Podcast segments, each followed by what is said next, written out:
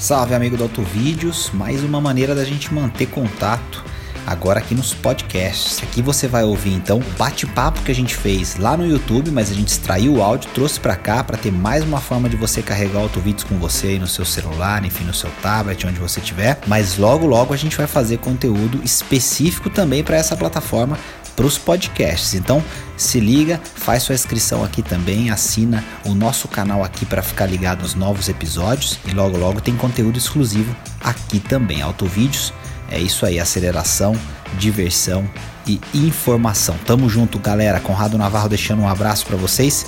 Fiquem aí com a nossa live, com o nosso bate-papo. Salve, amigo do Autovídeos! Novidade bacana chegando na área nós podendo bater um papo com você aqui através dessa live bacana no YouTube, que vai ser a primeira de muitas transmissões ao vivo para a gente falar sobre novidades, carros, paixão automotiva. E, claro, sempre é, comigo ao meu lado, Liam Matera, tudo bom? Liam, tamo junto, live, novidade, Autovídeos 2019, vem com tudo. Salve pessoal, salve Navarro, boa noite para você que tá aí com a gente. Então hoje a gente vai focar mais em carros, caminhonetes, o que tá rolando aí de expectativas e você sabe, aqui no Autovídeos a gente fala de todos os segmentos, né? Fala de caminhão, de ônibus, tá? Então se pintar alguma dúvida relacionada a isso, também a gente vai tocando a bola. E, Navarro, uma notícia aí que agitou muita gente aí, que bombou na internet, polêmica para todo lado, foi aquela declaração né, da GM de que ela poderia sair do Brasil, sair da América do Sul. O que, que você achou disso, Navarro? Olha, tem polêmica nessa declaração. Primeiro, porque tem muita gente que já é, reagiu dizendo: mas peraí, a gente está falando de é, ter o carro mais vendido do Brasil, o Onix, né? Que está na frente, e aí você soma seus concorrentes aí atrás e não consegue alcançar o volume de vendas dele. Mas é quando você observa os números é, do crescimento do mercado doméstico como um todo, você vê que é, poucos carros da Chevrolet conseguiram crescer é, igual ou mais do que o mercado cresceu. Então o recado foi um pouco nesse sentido. É, o, o, executivo aqui no Brasil disse que veio, o recado veio da matriz, enfim, que uh, todas as, as, subsidiárias no mundo teriam que dar lucro. E aí isso deu pano para manga porque entrou o sindicato, claro, no meio defendendo os trabalhadores. Enfim, a GM é, fez uma proposta para eles que, claro, não envolve demissões no primeiro momento, mas está falando em ter mais terceirizações, enfim, é, trabalhar algumas questões importantes de remuneração. Então, a, a, discussão ela é real. Enfim, todo mundo, é, algumas pessoas, aliás, falaram que poderia ser um blefe do, do executivo. Uh, enfim, outras falaram que é, é uma forma também de pressionar toda a estrutura de novo governo, enfim, das coisas que podem é, vir a reboque é, com essa nova administração, para que é, é, novos benefícios sejam concedidos à indústria, ou então ela vai demitir, quer dizer, então uma forma de pressionar um pouco também é, aí os gestores dessa nova administração, Liam, mas a polêmica existe porque não é necessariamente um movimento isolado, é alguém que falou primeiro, então a gente tem que acompanhar para ver como é que a indústria como um todo vai reagir e, e também o desenrolar dessa história, afinal de contas, sindicato e, e GM agora estão conversando para ver o que, que é, se resolve em relação a essa, a essa questão. Exatamente, né? Então a gente pode analisar isso daí por dois lados, né? Nessa pegada também um pouco de blefe e tal, mas numa forma de pressionar. E você falou aí de, de diversos é, segmentos que podem ser afetados e também rede de concessionárias. Parece que já estão vindo algumas medidas ali para reduzir margem, esse tipo de coisa. Então é algo extremamente polêmico. Mas quando a gente analisa é, de uma forma mais ampla, a GM está desenvolvendo é, a plataforma Jam, que é justamente para mercados emergentes, e aqui vale a gente até abrir uma segunda mega polêmica aqui na VAR, porque de um lado tem essa questão toda que, que você comentou, mas por outro lado, inclusive o pessoal da Autodata foi quem levantou essa hipótese, é, eles entraram em contato com o pessoal lá em Detroit, enfim, algumas fontes ali foi o pessoal né, da Autodata que ventilou essa matéria, e aí existiria uma possibilidade de toda a operação na América do Sul, aí seria uma reestruturação muito ampla da GM, é, dela ser vendida para SAIC chinesa. Imagina, Navarro, GM virando chinesa aqui. É uma hipótese muito é, polêmica mesmo, difícil de se concretizar, mas é bom a gente lembrar né, que a GM está prometendo vários lançamentos e eles vão ser baseados, a maioria deles, na plataforma GEM, que é para mercados emergentes. E essa plataforma foi desenvolvida junto com a SAIC.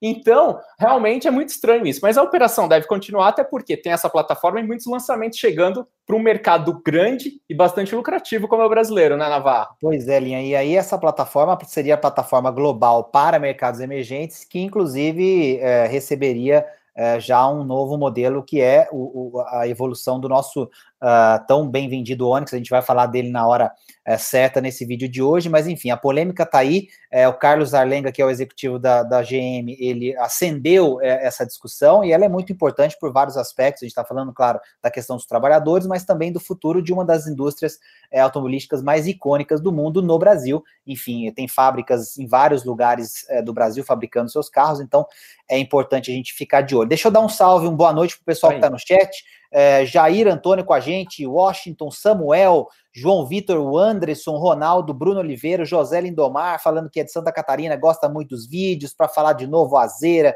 é, o Jair para falar de Renegade, enfim, a galera tá ali mandando o seu salve. Boa noite para você que está assistindo a gente, a gente está de olho aqui, a audiência vai crescendo, a gente está é, vendo as pessoas chegando, enfim, muito Excelente. bacana essa experiência. Tamo junto aqui nessa live. Boa noite para todo mundo aí, o pessoal comentando, né? O Azeira vem modelo novo ali, né? Então a gente até viu ali no salão do automóvel uma traseira que lembra um pouquinho o Charger até, mas o Azeira clássico ali, né? No começo da década tinha um preço. Alzirão, famoso é. A galera sempre sente saudades, mas agora tá bem conservador esse novo design dele. A gente espera pegar esse carro para fazer uma avaliação mais completa, né, Navarro? É isso aí. Salve para Orlândia, Bruno Oliveira que tá com a gente lá, Leandro, mais gente aparecendo, Lenita, Natanael. Silde Claymon, é, Menezes, Márcio Reis, Adriano. É isso aí, galera. Autovídeos, agora transmissão ao vivo para a gente discutir o mundo dos carros. O que mais que a gente tem aí, Liam? Exatamente. Então vamos aproveitar. Antes da gente falar dos carros especificamente, eu lembrei de uma outra coisa bem bacana de notícia, Naval, que foi aquele, aquele ponto ventilado de que a Mazda, lendária marca japonesa que teve aqui nos anos 90 e depois acabou indo embora, que é, ela começou um estudo, principalmente depois do resultado das eleições, para voltar para o Brasil. Seria bem-vinda, hein? O Mazda 3 é fenomenal, né, Navarro? Cara, Mazda sensacional. É, todo mundo que gosta de carro, sem dúvida, tem é, boas é, referências em relação à Mazda.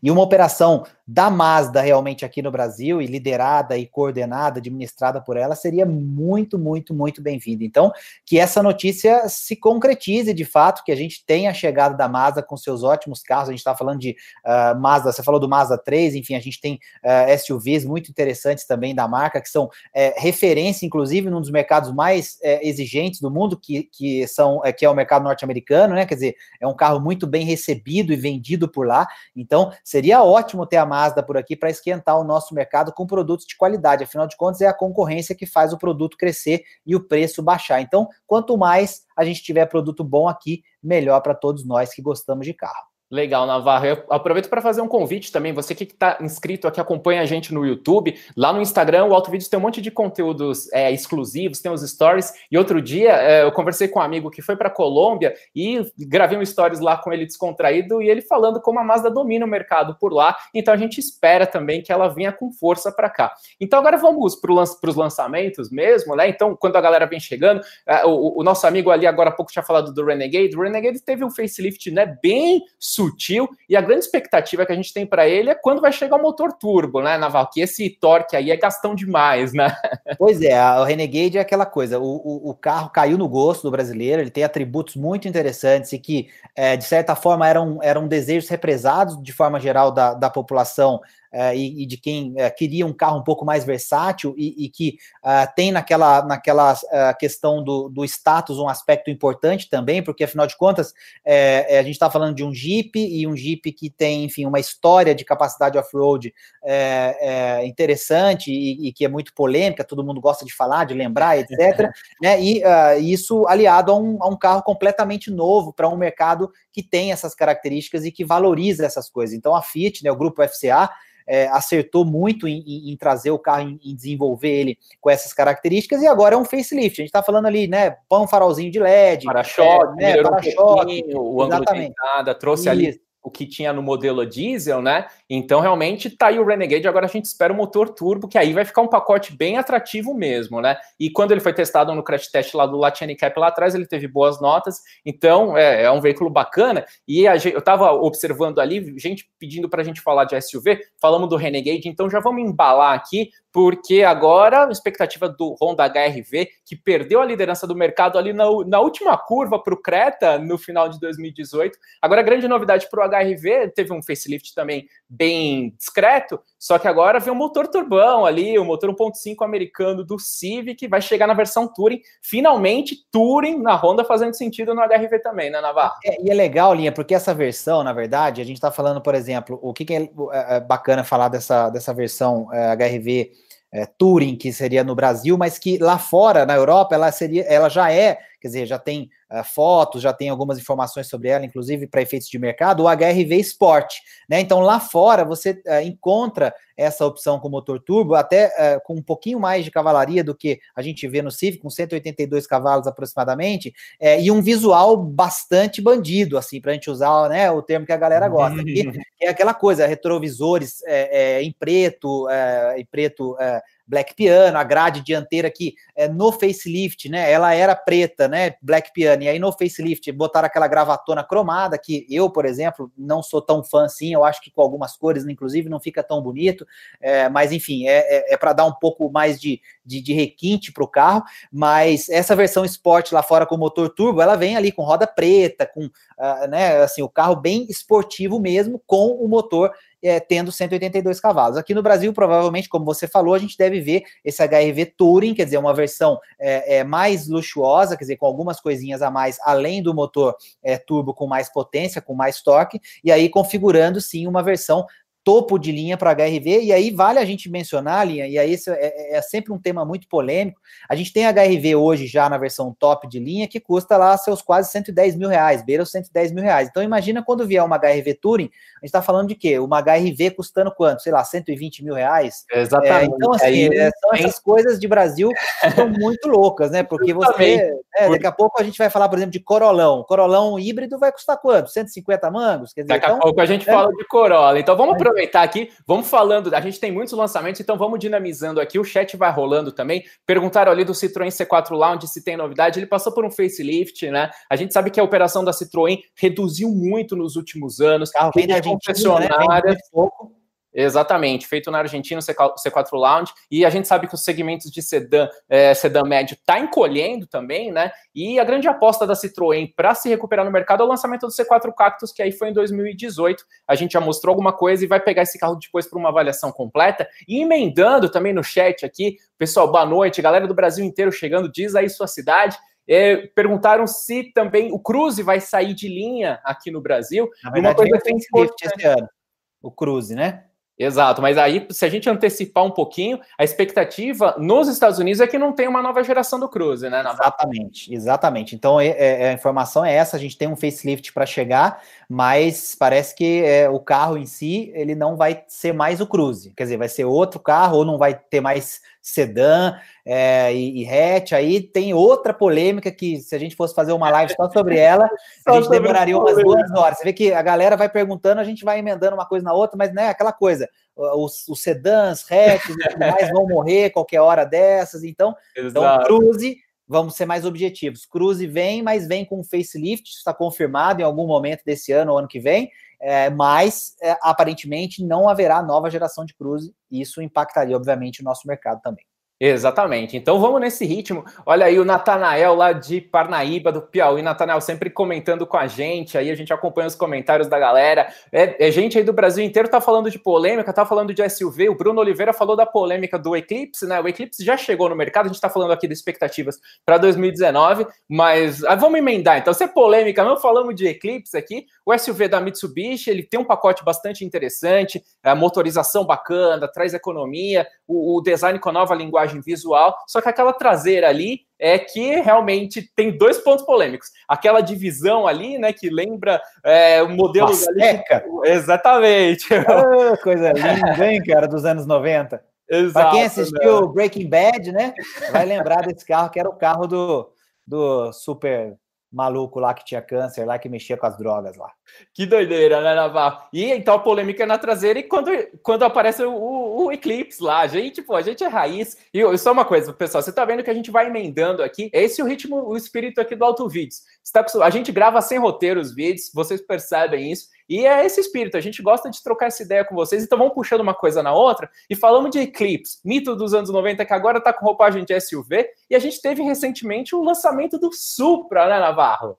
É, ou do que era para ser o Supra, né? Segundo muitos fãs é, estão falando por aí. É claro que tem muito mimimi, a gente sabe que tem muita gente chata pra cacete também, falando sobre é, o que, que, é novidade, o que, que não é e tal. É, o fato é que nós não estamos mais nos anos 90, né? Eu sou um dos caras que não, não achei que aquilo é, é um Toyota Supra, mas enfim, é o Supra, né? Só que é um carro desenvolvido com a BMW, plataforma, chassi, é, enfim, é, motorização da versão topo de linha é seis cilindros em linha, como era lá o clássico 2JZ, mas é um seis cilindros da BMW, claro que ele vai vir carenado Toyota, com né, tudo mais, mas é um, é um motor BMW, é, mas é um carro que vai andar muito, quer dizer, o 0 a 100 está estimado em pouco acima de 4 segundos, o carro vai ter muito chão, é, relativamente barato se você comparar com outros carros esportivos que andam de forma parecida, então assim, vai ser um carro muito divertido de guiar, com muito chão, gostoso, mas não é o Supra que os fãs de Supra queriam, Linha. E aí, é, um pouco é, é dessas polêmicas, elas servem também para a gente ver que, é, enfim, a, a indústria ela é, evolui, quer dizer, a princípio, mas para quem é muito fã de carro e tal, não parece que ela necessariamente está evoluindo. Eu acho que, por exemplo, o mundo ser um mundo só de SUVs é muito chato, o mundo só de carro elétrico é muito chato. Mas é isso que eu estou dizendo, a gente é um pouco mais é, old fashion, mais é, velha escola, então para a gente sempre tem que ter um espaço para um V8, o V10 e, e, sei lá, e os V12 já acabaram mesmo, então... É, o último, recentemente, Aston Martin, né, desenvolveu exatamente. um V12 fenomenal, e é. pessoal, olha só, talvez seja o último V12 com projeto novo construído no mundo. Então, realmente, o que a gente nota, né, Naval, também, quando a gente analisa tendências sociais, é que existe uma forte tendência de grande fragmentação. Então, existem possibilidades, né, de, de, de diversas coisas coexistirem, pessoa é, usar um carro, depois um patinete patinete elétrico, depois uma bicicleta, enfim, o, o, as coisas se conectando. Então a gente espera que virão carros elétricos, virão híbridos e tudo mais, mas que também ainda exista um fôlego para os carros a combustão. E a gente falou de Mazda, né? A Mazda, inclusive, tem trazido novas tecnologias. Quem sabe isso ajuda a dar uma sobrevida para os carros a combustão, é, né, Navarro? É, eu, deixa eu pegar um gancho de novo com o pessoal que está no chat para a gente ir, ah, ir comentando.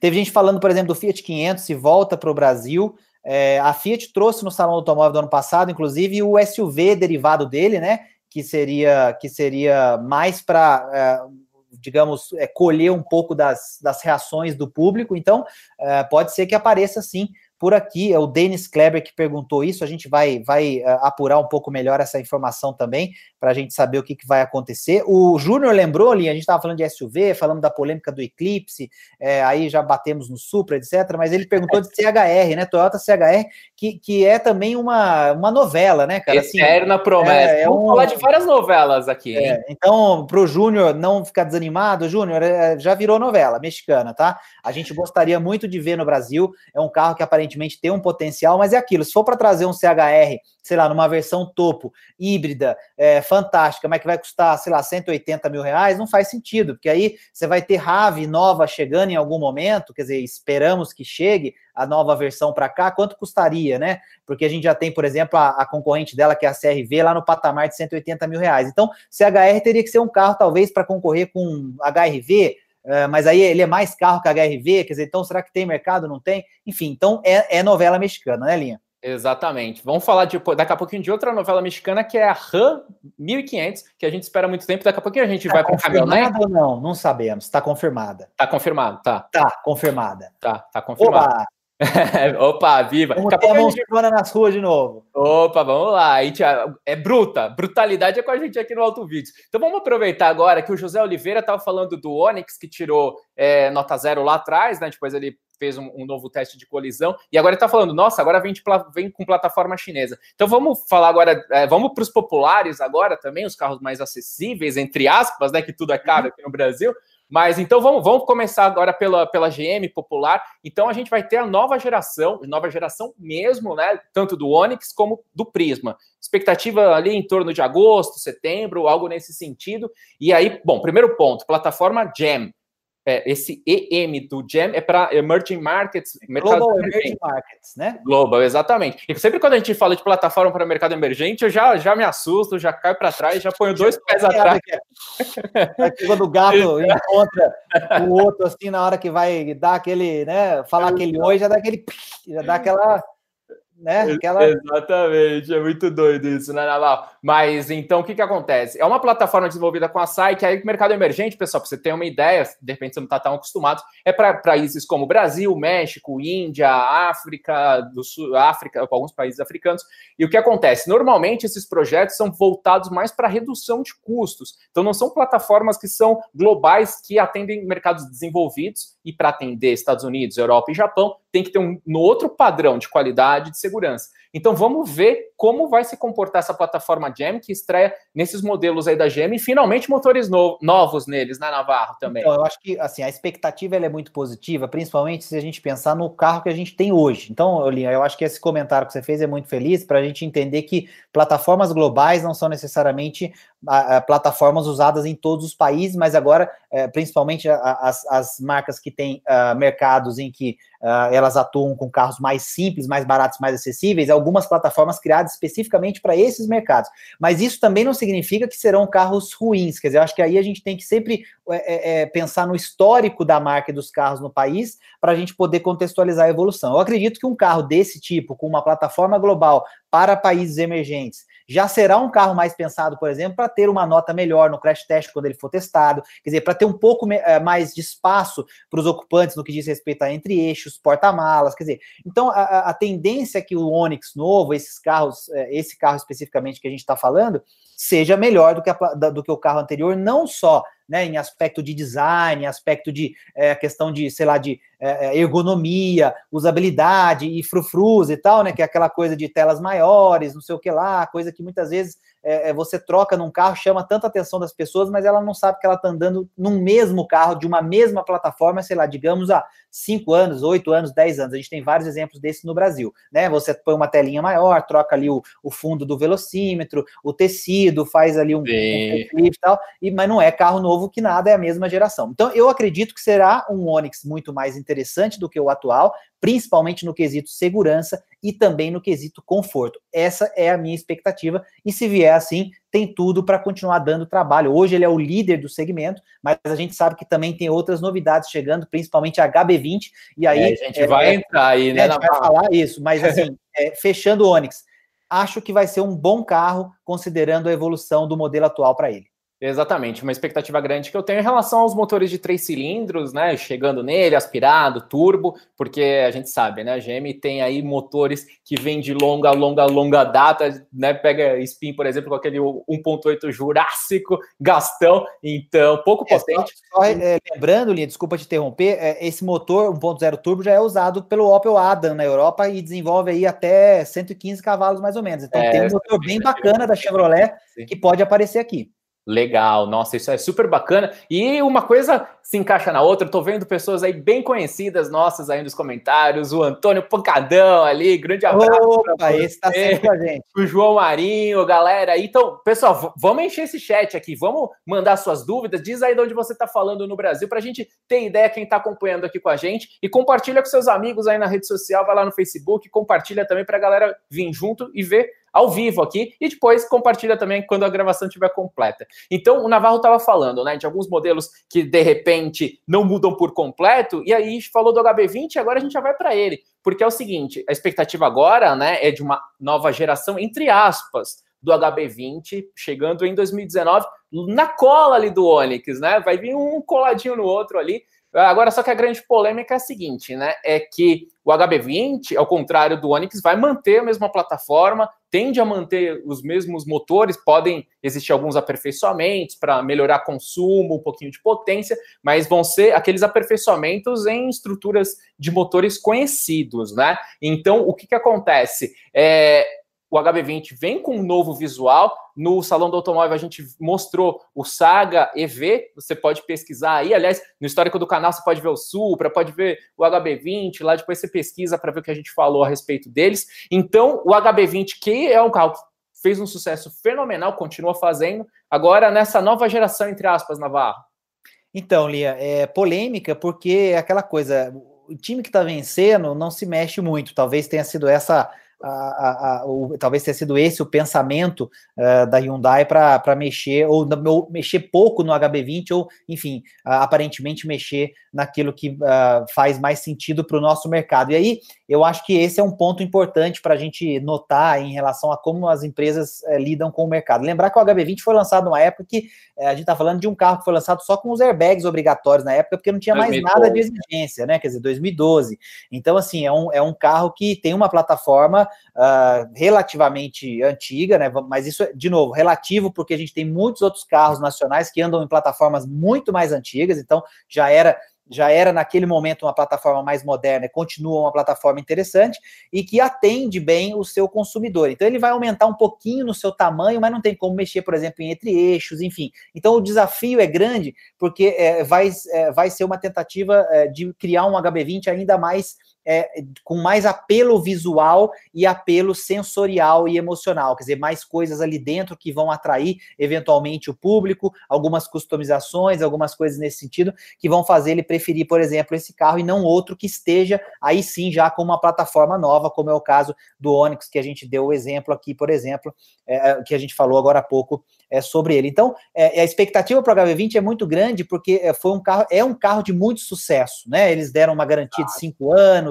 depois é, uma versão é, na época do, da, da, homenagem dos seis anos, estendendo garantia para seis anos, quem comprasse naquele momento. Quer dizer, então é um carro que tem um público cativo, que tem um público que gosta. Geralmente, quem tem HB20 gosta do HB20. Exatamente. É, então, assim, é um desafio grande, porque você terá outros carros que vão estar mais atualizados e um carro que é muito querido é, com, é, em tese, apenas um facelift e alguma renovação. Quer dizer, não é exatamente isso tecnicamente, mas por ser a mesma plataforma, vai ser alguma é, coisa nesse sentido. Exato. Vamos ver como virá a nova arquitetura, se haverá nova estrutura da cabine, né, pessoal? Então, para ficar ligado depois, quando é, houver o lançamento, vamos reparar no arco ali sobre a porta, é, em relação ali na coluna A, aquela que fica ao lado do para-brisa. Vamos acompanhar se realmente vai ser, a gente vai caminhar um pouquinho mais para o lado de uma nova geração, ou se não houver mudança ali, for só um tapa, alguns tapas na frente, na traseira, aí vai ser só um facelift e a gente não vai usar o termo novo novo para ele, mas eu acredito que realmente é, a carroceria,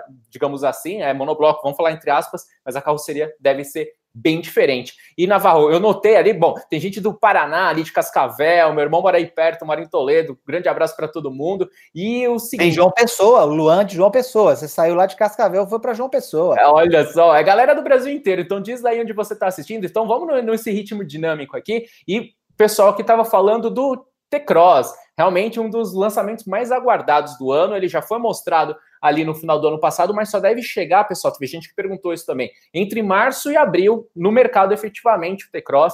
Então é, é, interessante a gente lembrar isso, né? Primeiro SUV produzido no Brasil pela Volkswagen. A gente lembra, né, que os SUVs compactos aqui no Brasil começaram com o EcoSport lá em 2003 e, e depois to, houve toda essa proliferação. De repente você para para pensar, você fala, nossa, a Volkswagen ainda não tem mas agora está resolvendo isso e vai vir uma avalanche de SUVs da, da, da, da, Volkswagen por todos os lados. Então, aí é um atributo interessante, ele vem com a plataforma MQB, que é uma plataforma global. Aqui no Autovídeos a gente fez o vídeo dos carros mais seguros do Brasil e as três primeiras posições ficaram com veículos da Volks com plataforma MQB.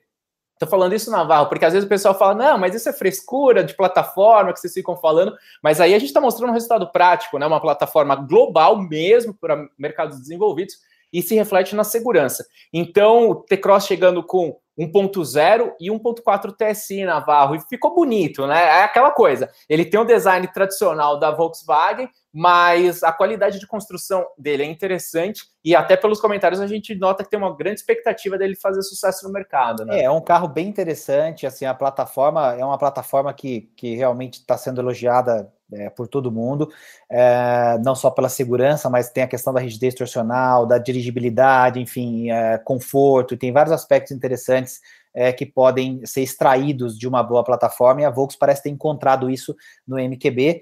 É, na MQB, enfim, derivam vários carros interessantíssimos dessa plataforma. Está falando do T-Cross, a gente pode falar do Polo, tem Virtus, tem Jetta, tem Golf, é, tem a Tiguan, quer dizer, então é, é, vejam que é, é um SUV é, ou se a gente usar o exemplo do Polo, é um carro de entrada, um carro mais simples, mas que usa uma, uma plataforma que é basicamente a mesma. Claro que a gente tem, tem algumas variações, então é MQBA zero no caso do T-Cross, por exemplo, mas é basicamente a mesma de um carro como o Tiguan, por exemplo, o que é bem interessante. Então, esse carro, esse T-Cross da, da, da, da, Volkswagen, ele tem muita uh, uh, expectativa e acredito que exista uma demanda reprimida por esse carro nos clientes Volkswagen. E aí, a, a minha opinião em relação a isso é bem é, curiosa, porque eu, eu acredito que é, tem muita gente que compra, por exemplo, Polo, Virtus, etc., que provavelmente compará, comprará o T-Cross. Então, é, o que a gente precisa ficar de olho e entender bem como vai ser essa, essa questão dentro da própria Volkswagen é o quanto o carro vai ser posicionado de uma forma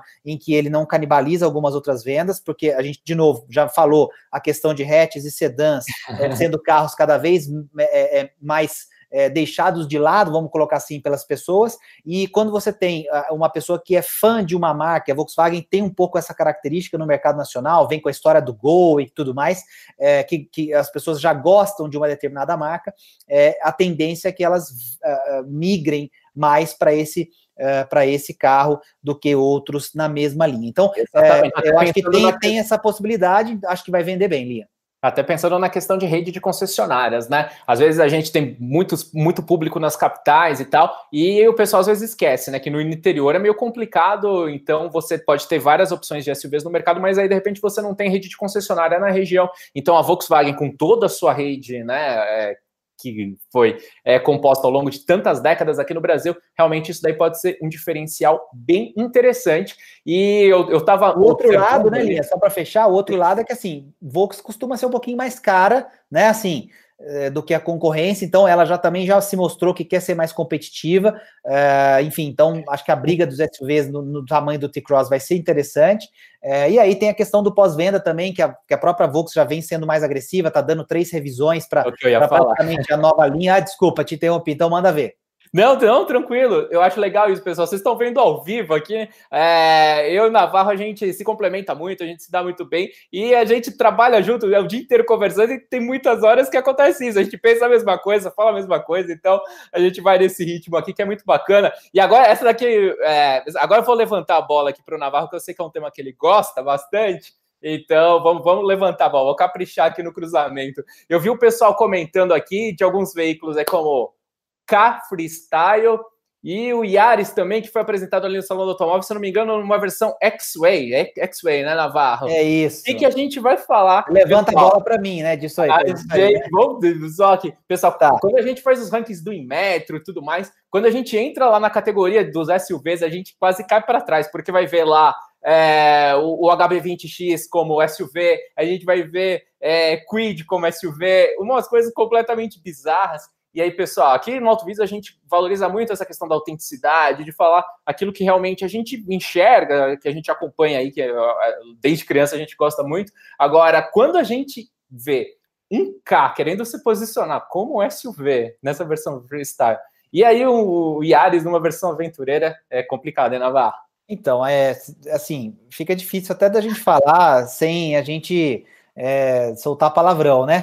Mas assim, é, eu acho que assim, K é K, né? E SUV é outra coisa. Então, quando você levanta a suspensão, põe um pneu com uma banda mais alta, e às vezes, em alguns casos, putz, tinha alguns carros que os caras metiam, por exemplo, é, pneu, pneu é, que, que era pneu intermediário para lama e asfalto, quer dizer, num carro que nunca vai provavelmente entrar num, num, lugar onde realmente aquele pneu faria sentido. Então, no fundo, é, é, é, é um pouco para preencher né, a gente tem que lembrar que um mercado ele representa sempre, quando você tem a oferta do produto, ele representa sempre a demanda. Então, nós temos aqui algumas uh, demandas por, por algumas dessas aberrações, assim, de carros estranhos. Então, assim, ah, eu quero um carro é, que seja um carro pequeno, relativamente simples, popular, mas eu acho a suspensão muito baixa, precisaria ser um pouco mais alta, porque, sei lá, no lugar onde eu moro pode ser que alague, tenha uma enchente e tal.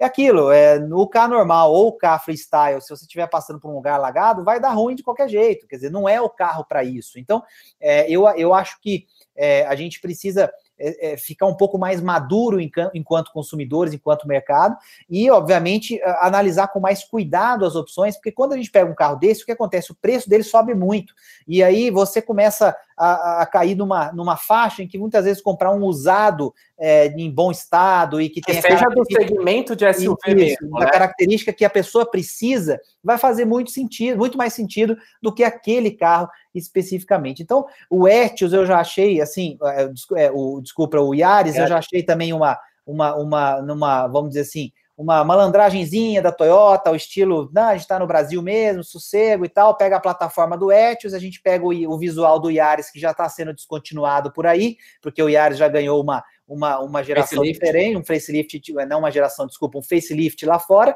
a gente traz a versão anterior, monta em cima da plataforma do Etios e, opa, olha, temos uma novidade no mercado custando sei lá quanto mais do que um Etios, é o Yaris. E aí, o Yaris Sedan passa a ser praticamente o novo Corolla, de quem ia comprar o Corolla antigamente, porque os preços vão subindo, subindo, subindo, subindo, ninguém consegue mais comprar um Corolla, por exemplo, por menos de 100, 100 e poucos mil reais. Então, um plantão é, aqui na Varro, olha é, só. acho que vai por aí, né, Linha? Pera, deixa eu só mandar um plantão aqui, porque quando tem mitada nos comentários, a gente tem que fazer um plantão, tem que parar aqui, o nosso amigo João Marinho sempre junto, o cara, ele manda aqui, ó, Quid, K, Fusca 72 é tudo SUV agora. É, é isso aí, cara. E o Fusca 72 passa em qualquer lugar, hein? O Fusca 72 deixa todos esses aí para trás, mas fácil, fácil. É. Na verdade, dali o único que salva mesmo, bom, vamos lá. É, continua.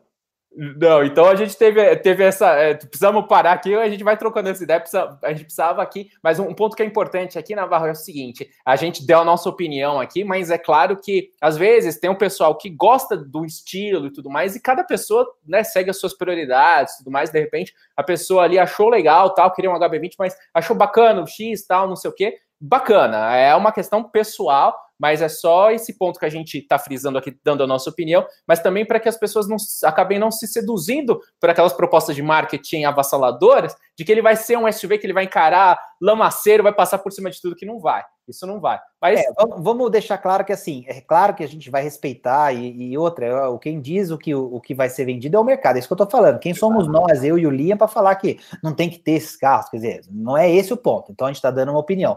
O, o, o lance é que é, a gente tem uma, uma, uma realidade aqui a gente já brincou com isso em algumas outras vezes também, assim, por exemplo, carros esportivos, né? Vou falar, fazer esse parênteses rapidinho, porque a gente Legal. tem que senão a gente não termina no tempo. Mas assim, carro esportivo, no Brasil a gente tem muito mais carro esportivado do que carro esportivo. Quer dizer, pega o carro, que é o mesmo carro da versão de entrada, por exemplo, com algumas coisinhas, aí pinta o, o a entrada de ar de preto, pinta não sei o que de preto, roda de preto, o retrovisor black piano, põe não sei o que, não sei o que lá, adesivo escrito esporte, vende custando, sei lá, 6, 7 mil reais a mais do que o outro. Mas é o mesmo carro. Então, tem motor esportivo, nisso, tem bem... desempenho esportivo, não tem nada de esportivo. Exato, bem nisso, Navarro. Outro dia o pessoal comentou com a gente que o Argo HGT entrou no nosso ranking dos mais gastões e a gente tinha tirado os esportivos de lá. E aí é bem isso que você está falando, porque o Argo HGT não tem alterações técnicas, motor diferente, com alguma coisa diferente, ou suspensão muito diferente para ser considerado esportivo, né, Navarro? Exatamente. Então, é, o mesmo acontece um pouco, é, assim, não talvez de uma maneira diferente, visando, claro, um mercado diferente, mas é, isso acontece com esses cross da vida, com esses tudo que a gente falou, X-Way, Freestyle, aí a gente teve antes o Fiesta Trail, e aí a gente vai embora, a gente começa é, Spin, é. Spin Active, tinha o, o, como é que chama lá, o, o, o, a roda com o step lá atrás e, meu Deus, cara. Que é, é são muitas, são muitas coisas estranhas. Fábio Valente perguntando da GM, a gente já falou no começo da transmissão, depois você acompanha a gravação que vai ficar disponível aqui no YouTube. Pessoal que está chegando agora, sejam bem-vindos, boa noite para todo mundo. A gravação vai estar tá no canal Auto Vídeos Oficial, depois você acompanha e compartilha com seus amigos também. Então, Navarro, a gente estava falando agora dos SUVs e, e, a gente falou um pouquinho da, da, da, CHR ali, então vamos falar um pouquinho agora da expectativa em relação ao novo Corolla, né? Que o Corolla é um mito impressionante, é um veículo extraordinário, é, foi o carro mais vendido do mundo no ano passado. E aqui no Brasil um sucesso avassalador. Hoje Vende mais que a soma do segundo e terceiro lugar no Brasil. Exatamente. Então teve épocas que o Civic rivalizava, hoje tá, tá bem difícil. Então o que, que a gente aqui no Auto Vídeos, a gente sempre gosta de falar coisas diferentes, né? Então em relação ao Corolla atual, carro fenomenal, mas é o seguinte, ele é baseado muito naquele conceito Kaizen da Toyota. Então é um carro que tem um projeto muito antigo, principalmente de plataforma que vem desde lá de 2003, aquele Corolla Brad Pitt que realmente é, foi a sensação na época, a plataforma é a mesma com uma série de aperfeiçoamentos, né? Mas em, os motores já não são é, tão novos também, os que são empregados no Corolla. Então agora a gente vem, vem é, com a expectativa de um projeto inteiramente novo, produzido no Brasil. Então a gente vai ter opção inclusive né, com motor é, híbrido, e, e aí a partir daí, de repente, chegando o Corolla, lá na frente pode ser que seja viabilizada a chegada da CHR num, num patamar mais interessante de preço e competitividade. Mas voltando aqui para o Corolla, então ele agora também vai vir com uma plataforma TNGA, que é a, é a global e é a modular da Toyota. Então o carro está muito bonito e a gente viu designs agressivos dele, principalmente nos Estados Unidos, mas a gente sabe que o público aqui no Brasil do Corolla é um pouquinho mais conservador, então já foi decidido também é, que o design dele, né, segundo informações que são ventiladas, é, vai seguir o padrão europeu, que é muito bonito. A gente mostrou o Auris lá no Salão de Genebra do ano passado, que é o Hatch, lá na Europa, o Hatch, é que predomina, o Corolla Hatch é Auris. Então, a expectativa para ele é muito grande e a produção deve começar lá para o fim do ano, né, Navarro?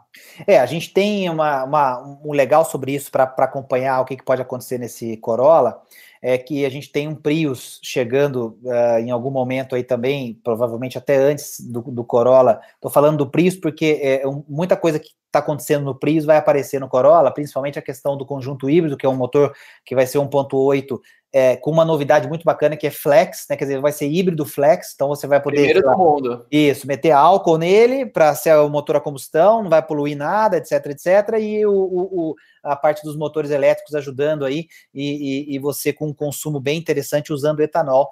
É, então tem essa, essa novidade. Mas assim, a expectativa para o Corolla é imensa é, porque a gente está falando do carro que é o líder do segmento e que vende muito. Então é aquela, não é aquela coisa assim que é o líder do segmento, quando você vai olhar, por exemplo, um, um, um carro, é, um carro premium, por exemplo, um sedã premium, você vê a quantidade, a gente está falando de 500 carros o segundo lugar 4 mil carros, 400 carros. Não, a gente está falando de vender muito carro. Então, assim, a, a, a, a, a gente tem uma, uma questão para observar que é o posicionamento do novo Corolla, quer dizer, então a gente vai ver, né, provavelmente vai ter, claro, versões de entrada com o motor 2.0 atualizado, né, para render um pouquinho mais, enfim, injeção direta, entrando algumas coisas ali que vão, é, com certeza, é, é, melhorar o carro. A gente tem uma evolução de projeto, que a gente está falando de plataforma TNGA. Então, assim, é, é, isso é uma coisa que quando você coloca, por exemplo, numa, num comparativo hoje técnico, né? Você põe Civic, põe Corolla, o Civic dá um banho no Corolla do ponto de vista de tecnologia de carro, quer dizer, a gente está falando de suspensão, a gente está falando de, é, enfim, de uma série de. Aspectos. Vamos ver se finalmente aposenta ao eixo de torção. Eu,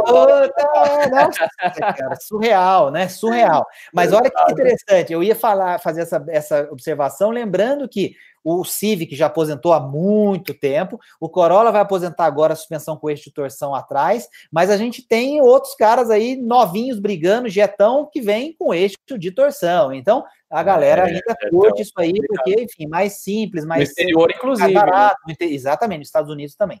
É, provavelmente na versão que é ainda não existe, que é a, a lá fora, GLI, né? GLI, né? Aqui para a gente seria a Highline TSI, que é, seria a versão 2.0, com o mesmo motor derivado do, do Golf GTI, enfim, que a cavalaria come solta. Nesse carro, provavelmente, suspensão independente na traseira, é, até porque o carro exige. Provavelmente, não sei ainda, precisamos confirmar isso, não sei. Exato, Mas é, o Corolão é isso, né, Linha? Corolão é. Corolão é isso, ó, o João ali mandando ali. Teve três Corolas, agora tá com o Civic, realmente então, agora tá com um projeto. Agora, ele, eles vão meter cromado para todo lado nesse é, Corolão do Brasil, vai, vai, né? Vai, vai, vai dar uma atiuzada nele, né? Assim, não vai ser o Corolão esportivo que a gente está vendo mundo afora. Quer dizer, que, lógico, as linhas vão ser as mesmas, mas assim, é, eles vão dar uma, né, um visual um pouco mais sóbrio e tal, e eu acho que é por aí mesmo. Agora, de novo, falo o que eu falei um pouquinho no começo, Linha, para passar a bola para você. Quanto vai custar um Corolla híbrido top de linha? 150 mangos? Aí é complicado, né, cara? É impressionante, hein? É porque. Não, não, só vai lembrar, não é só para ficar, o pessoal não achar que eu estou dando preço aqui. Não estou dando preço, não. Estou é. falando que, diante das expectativas, o carro vai ser um carro sensacional, com muita tecnologia. E aí, provavelmente, vai ser muito caro. É, acho que pensar assim só, a gente não tem a mínima ideia de nada ainda em relação a isso, mas na, considerando que o Civic Touring está na faixa ali dos 127 mil reais aproximadamente, é, não dá para imaginar um Corolla híbrido chegando por menos de 140, né? Não tem, não tem como a gente vislumbrar nenhuma possibilidade nesse é, sentido. E, e aí o mercado... é uma coisa muito diferente no mercado. É, e aí, como não tem mágica no mercado, o que, que acontece com o preço do Civic Touring? Logo depois de algum tempo, ele vai lá e, e mais um pouquinho também. Então, assim, é, é um barato, é, cara. Tá exatamente. Aí, de repente. 10 mil e não tem fim, cara. E o que que acontece? Aí, o que, que aí, aí chega o Corolla, aí a, a Honda olha para a prateleira dela e vê aquelas coisas que ela ainda não colocou no Touring que já poderia ter colocado. Aí ela olha lá e vai ver, hum, eu tenho o Honda Sensing aqui, que é aquele pacote de tecnologia voltado para segurança, com controle de cruzeiro adaptativo, alerta de mudança de faixa, frenagem de emergência. Opa, opa peraí, então vou colocar agora no Touring, mas agora vai dar uma subidinha de preço também. Enfim, vamos esperar que o mercado melhore, né? Mas enquanto isso, agora vamos para outro segmento aqui, né? Para a gente co cobrir tudo, né? A gente está sempre falando de tudo aqui no Auto Vídeos. Agora vamos para as caminhonetes, caminhonete mesmo. Não estou falando de picape não por enquanto. É caminhonete, caminhonete clássica, estrutura com chassi, é, carroceria, cabine separada, longarina. Então, picapes, é, caminhonetes médias. E o que acontece aqui é o seguinte, né? A gente tem aquela expectativa gigantesca também, outra novela que está se arrastando pela chegada da Mercedes-Benz Classe X. Primeira caminhonete da Mercedes-Benz, e aí, pessoal, é sempre muito interessante. A gente fala com o Vídeo, descobre todos os segmentos, e a marca né, que mais tem vertentes na história é a Mercedes, que além de vir lá dos primórdios, ela faz bem, né? Carros, caminhões, ônibus, manda muito bem no automobilismo também, mas nunca teve caminhonete. Agora é a primeira caminhonete mesmo. Só que aí entra polêmica, sempre tem polêmica agora, né? Porque é, muita gente já sabe, mas para quem não tem essa informação, a Mercedes-Benz Classe X é, é, decorrente de um projeto feito em conjunto com a aliança Renault-Nissan. Então, ela é baseada no mesmo projeto da Nissan Frontier, que a gente já tem aqui no mercado, e da Renault Alaska. Aí, de repente, alguém vai perguntar aqui, ah, a Renault Alaska, ela apareceu no salão, tal, não sei o quê. Uh, existia uma expectativa de chegada da Renault Alaska, mas ela acabou ficando engavetada por enquanto, principalmente por conta da questão, de novo, na, na faixa de preço. Como a Nissan está posicionada ali numa faixa e ela já tem mais tradição no mercado, e inclusive a Nissan lançou uma versão mais despojada, mais barata agora da Frontier, ali para a Renault Alaska chegar mais barata, provavelmente não tem muita margem, pra, então, por enquanto, ela está engavetada. Mas voltando aqui para a classe X, o que acontece é o seguinte: então ela, ela segue a mesma estrutura, chassi, motor 2.3 turbo diesel com 190 cavalos, né? E o que acontece, a cabine, a estrutura de cabine é a mesma, e aí o restante, né, tem algumas é, peculiaridades voltadas, né, para Mercedes-Benz. Ela vai chegar em três versões, vai vir uma com roda simples, roda de ferro para trabalho, vai ter uma intermediária e vai ter uma topo e naval. Aí a grande expectativa é pela chegada de uma V6 também, né? É, e aí seria a Mercedes realmente atuando nesse carro para valer, né? Quer dizer, vamos contextualizar isso. Plataforma compartilhada, Renault Alaska, Nissan Frontier, então desenvolvimento do chassi, estrutura, suspensão, etc. Claro que a Mercedes deu o seu o seu toque em cada uma dessas coisas, mas é uma estrutura compartilhada. Onde é que vai entrar realmente Mercedes para valer um pouco no design, obviamente, e ali dentro do carro, no luxo, quer dizer, o acabamento vai ser bastante diferente, diferente. E nesse caso da topo de linha com motor V6, esse motor V6 é, turbo diesel sendo Mercedes-Benz. Então, é importante lembrar isso também, né, ali. O motor quatro cilindros, as motorizações quatro cilindros também contam com o projeto de motor compartilhado, mas essa versão topo de linha V6 diesel, aí sim seria motor é, Mercedes. Mas aí a gente está falando, tô, aí vem a minha visão, tá? Eu acho que uma caminhonete dessa uh, é para uns 300 mil reais, assim, essa topo de linha. Tô chutando já um valor ali, parece meio absurdo, mas eu acho que essa caminhonete é uma caminhonete para 300 mil reais ou uh, alguma coisa muito perto disso. Até e, eu me surpreendi agora, será? É, é bastante, é, Acho eu, eu vou te dizer mais, olha lá, depois a galera vai, vai, vai ver se eu, se eu tô maluco. Eu uhum. acho que ela vai ser cara assim, e eu acho que ela vai ser a que mais vai vender. E o pessoal estava comentando ali é, de caminhonete, né? E assim, é, realmente te, existe uma demanda reprimida aqui no Brasil por caminhonete de, de luxo. Então, voltando no tempo, a gente tinha as caminhonetes grandes no passado, clássica F1000, D20 e tal. A gente tinha aquelas cabines duplas. Liberado, que... cara. Puxa vida, cara. Exatamente, as clássicas ali, né? Sidcar, Souza Ramos, tinha um monte de fabricantes ali que deixavam. Sulan.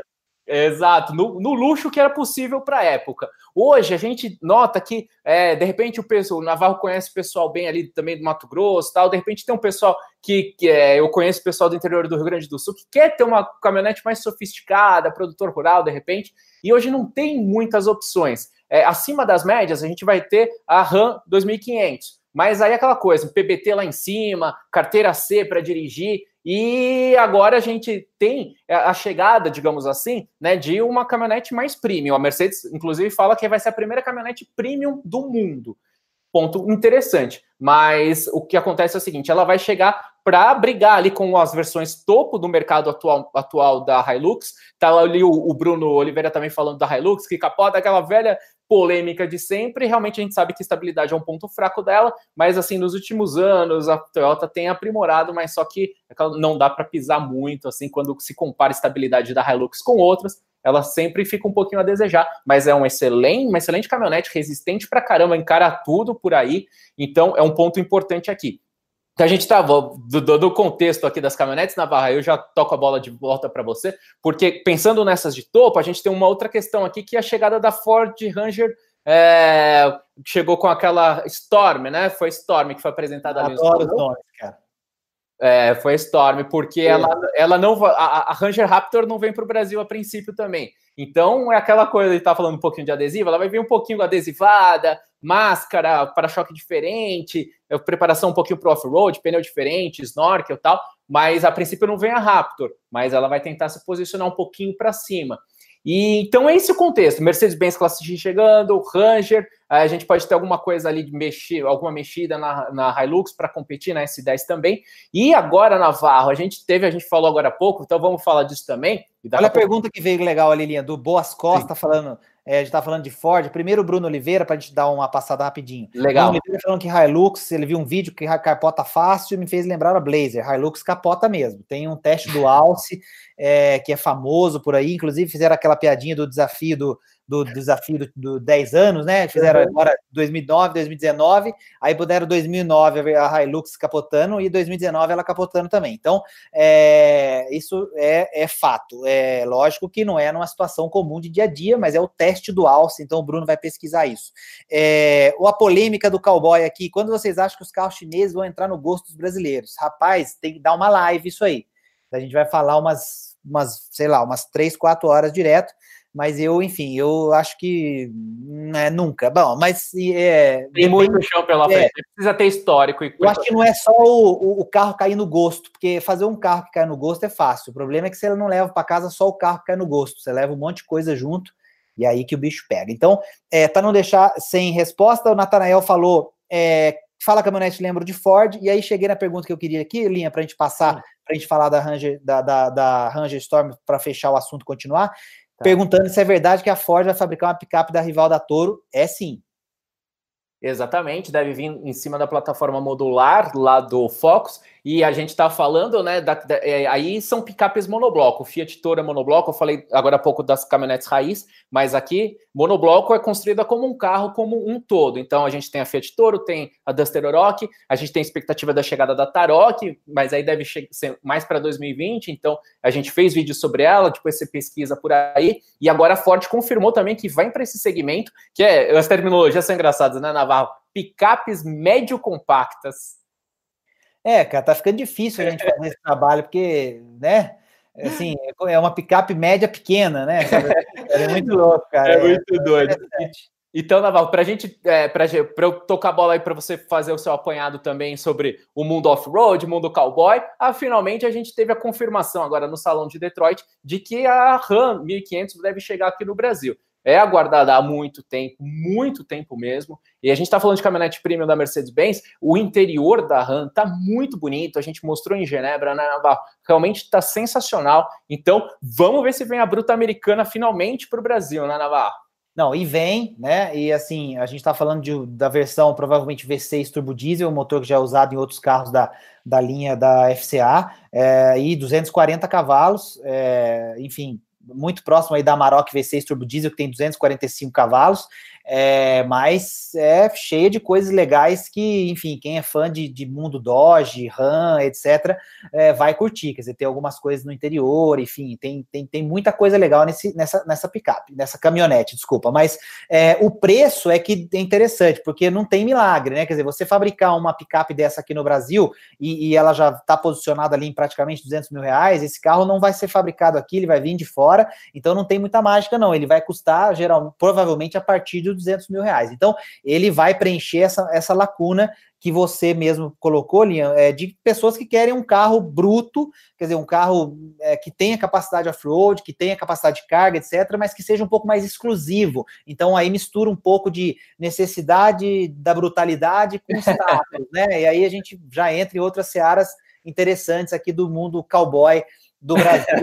é, e aí, por isso, eu, eu, volto na minha visão de que a classe X vai custar lá alto, porque hoje qualquer caminhonete dessa beira 200 mil, mas vai vender muito, porque ela tem essa, ela une essas duas coisas. E, e então, é, o é, que venha, é, história, né? É, que venha a Ram 1500, concorrente, mais uma para Botafogo, sensacional. E é uma caminhonete, cara, que o, o brasileiro adora, né, cara? Vamos lembrar que a gente teve aqui nos anos 90, Dodge Ram, a gente teve Dakota, a gente teve vários carros ali é, é, da, da marca que, assim, a galera amava os carros. Eram, eram carros que chegavam a ser, alguns deles chegavam a ser cultuados.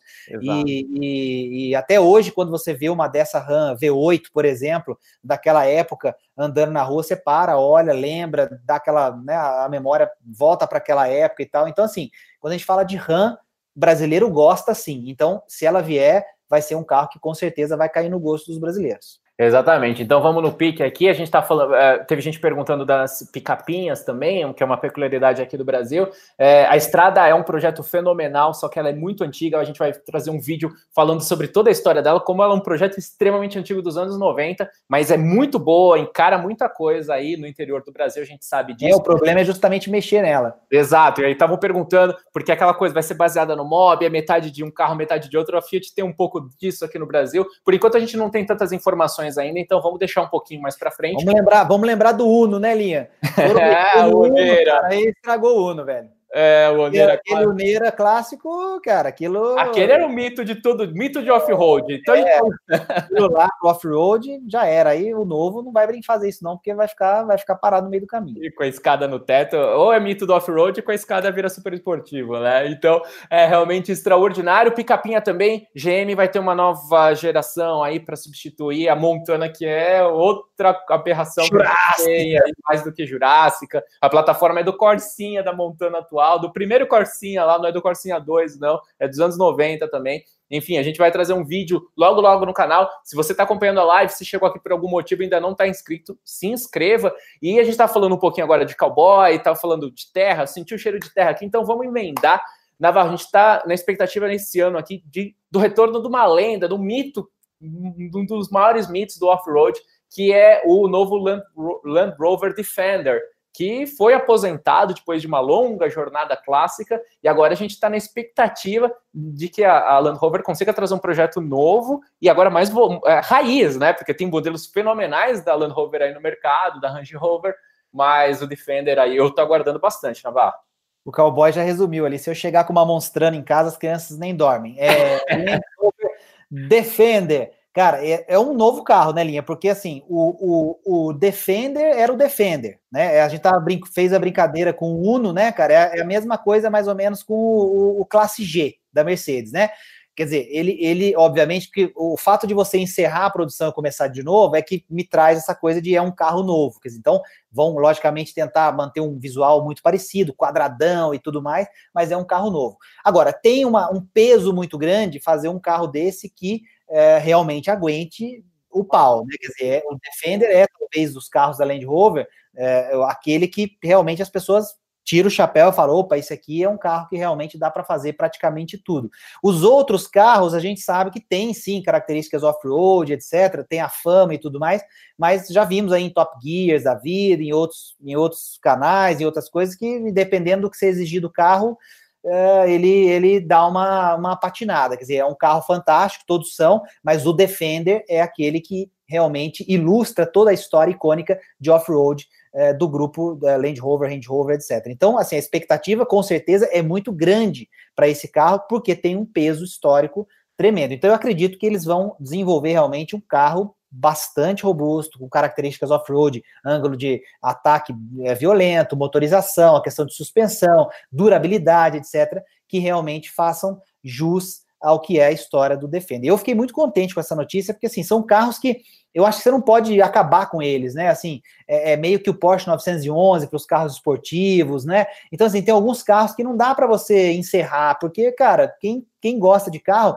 vai, vai pesquisar, vai ler alguma coisinha, vai ver esses modelos na boca das pessoas e sendo comentados, etc., porque fizeram história desde que foram lançados. E a Mercedes, por exemplo, com Classe G, sabe disso, vai atualizando o Classe G, é um carro de nicho, a gente sabe, caríssimo, voltado para um público muito específico, mas, cara, é um Classe G, todo mundo sabe do Classe G, Exato. então defende. a segunda que... geração agora, né? A primeira é de 1979 e a segunda foi lançada né, no, no é, em 2017, se eu não me engano, né? Então, realmente bem interessante. Então, agora, Navarro, a gente vai chegando aqui é, na proximidade de uma hora. Vamos fazer só um ping-pong rapidinho de alguns outros modelos. É, a gente não consegue falar de tudo. Teve muita gente ali mandando elogios ali. A gente agradece muito. Valeu, Felipe, galera aí que está acompanhando aqui com a gente. Então, no bate-bola, você falou de Porsche. Bate-bola rápido, poucas palavras. É, novo 911 é, 992, oitava geração do modelo. Fantástico, né? Esse, é, assim, Porsche evolui, realmente evolui e arrebenta. A gente está falando de um, de um Porsche, por exemplo, de um de um, uh, de um a versão é, Carreira 4S que faz ela 100 em 3.7, quer dizer, a versão que não é nem a, o turbo, não é nem o top de linha, quer dizer, ganhou mais chão, ganhou mais dirigibilidade, é, o carro ficou mais esperto, é, a motorização continua flat six com, com potência de sobra, é, enfim, Porsche é sensacional acho que vale dizer que é, é, o 911 é um dos carros esportivos mais icônicos que existe. E detalhe, ele não é caro se você pensar nas versões de entrada possíveis para ele. Claro que eu estou usando realidades, não só realidade de Brasil, mas realidade é, global. Então, assim, quando fala de Porsche 911, a gente respeita. E eu, eu fico feliz que a Volks, que hoje é proprietária do grupo Porsche, também respeite essa história. Apesar de estar fazendo, né, Cayenne, Macan, outras coisas malucas aí que é para preencher demanda de mercado,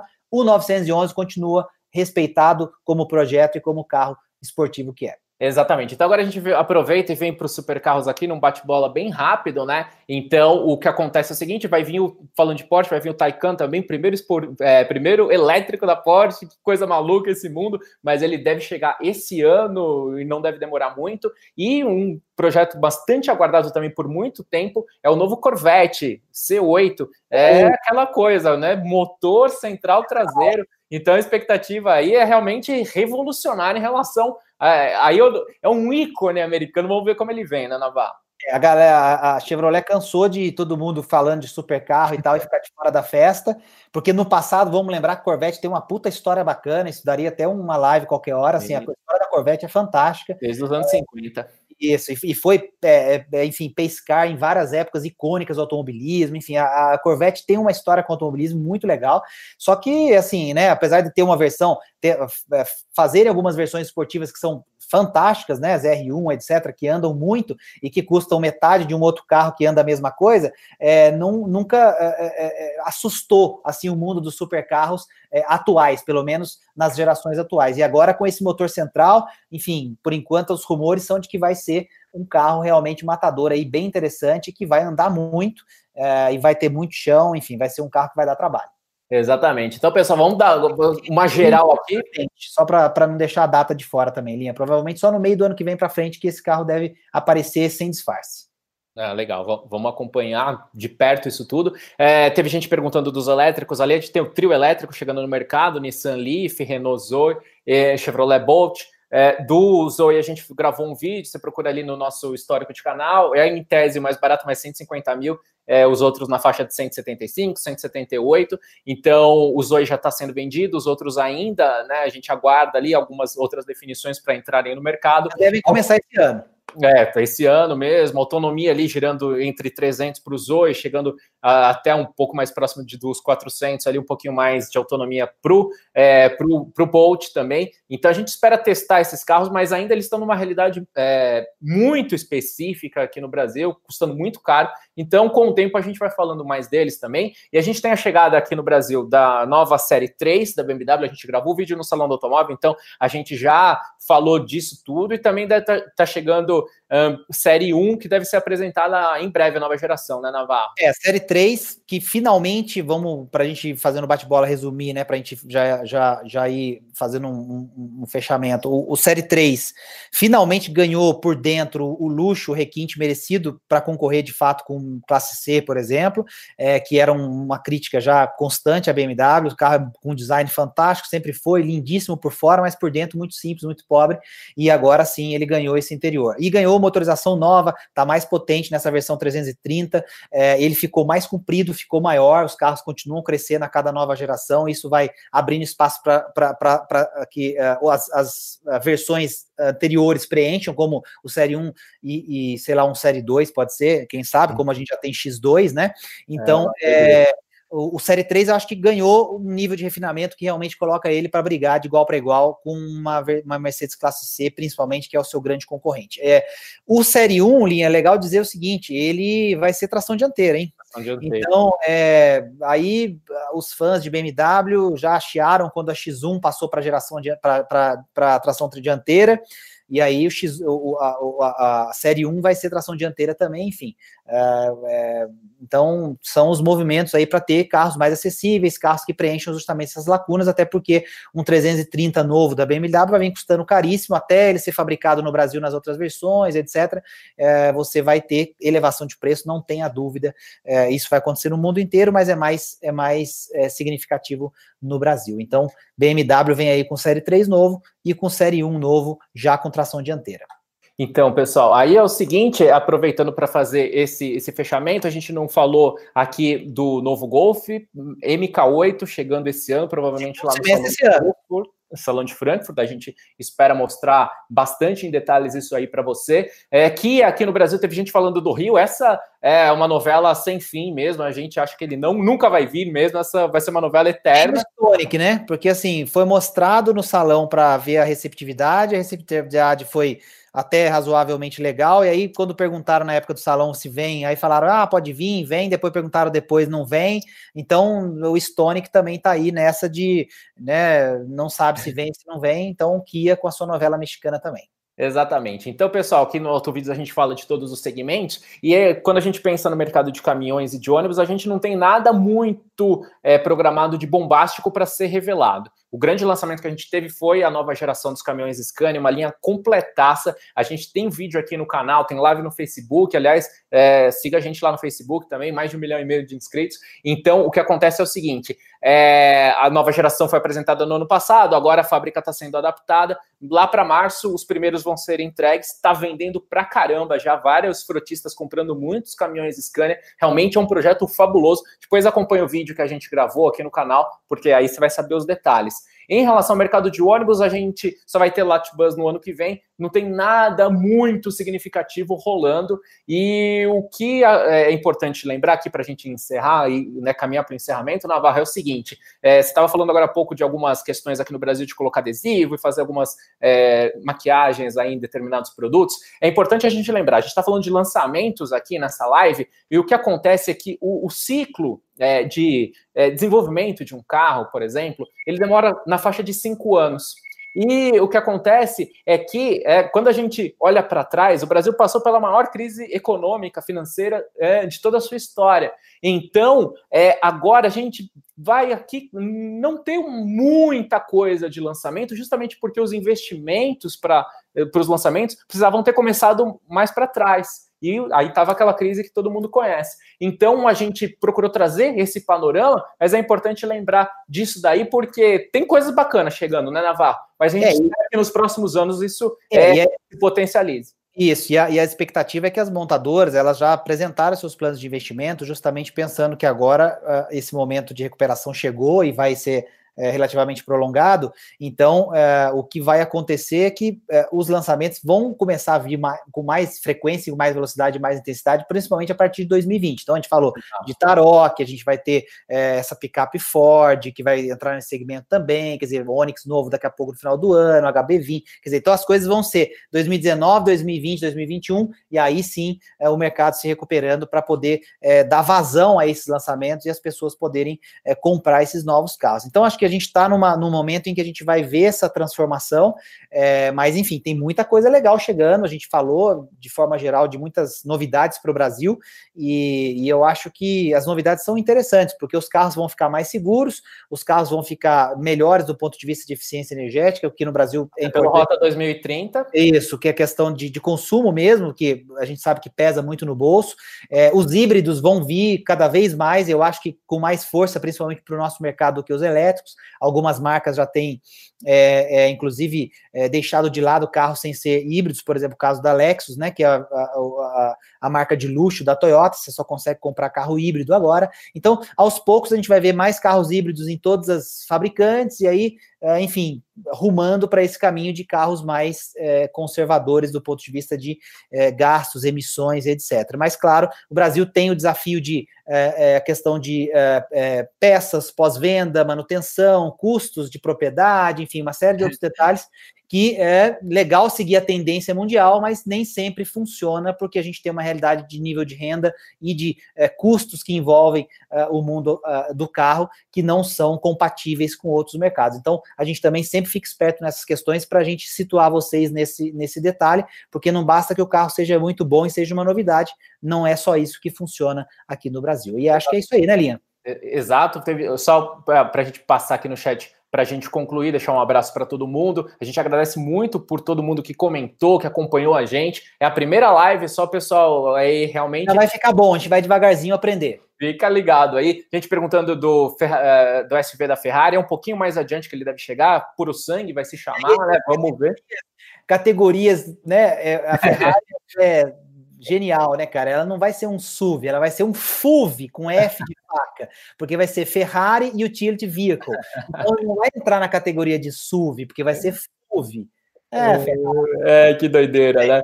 Gente perguntando da nova Pajero Esporte, a gente gravou ali um vídeo, tem no canal aqui. Novo Monza, lá fora ficou bonito pra caramba, mas nada de possibilidade de chegar aqui no Brasil. Gente perguntando de chegada de novos caminhões da Ford aqui no Brasil. A Ford está se reestruturando mundialmente, caminhão só tem no Brasil, na Turquia. É, a operação aqui tem alguns detalhes aí que é, que poderiam estar numa condição melhor. Então a gente não tem expectativas de grandes novidades né, no segmento de caminhões da Ford, pelo menos por enquanto. Então o Bruno ali deixando o seu salve, cowboy, muita gente ali que o Felipe, todo mundo que acompanhou a gente aqui, a gente deixa o nosso muito obrigado. Valeu mesmo, né, Navarro? Junto, ó. É Autovídeos na veia. Você que gosta de carro aí, fica com a gente, faz sua inscrição, espalha por aí que tem esse canal da gente falando um monte de coisas legais é, e que a galera curte também. Então, tamo junto, Lia. Valeu mais uma vez. Vem muito assunto bacana por aí. Então, pessoal, eu, Lia Matéria e o Conrado Navarro, a gente agradece muito. Fica ligado que o Autovídeo está crescendo por todos os lados. Siga a gente no Instagram, no Facebook. Ajuda a gente a espalhar o conteúdo e vamos construir essa comunidade bacana. Comenta sempre. Valeu, pessoal. A gente tá lendo tudo sempre. Valeu, grande abraço. Valeu, Valeu Navarro. galera. Tamo junto. Até mais. Falou!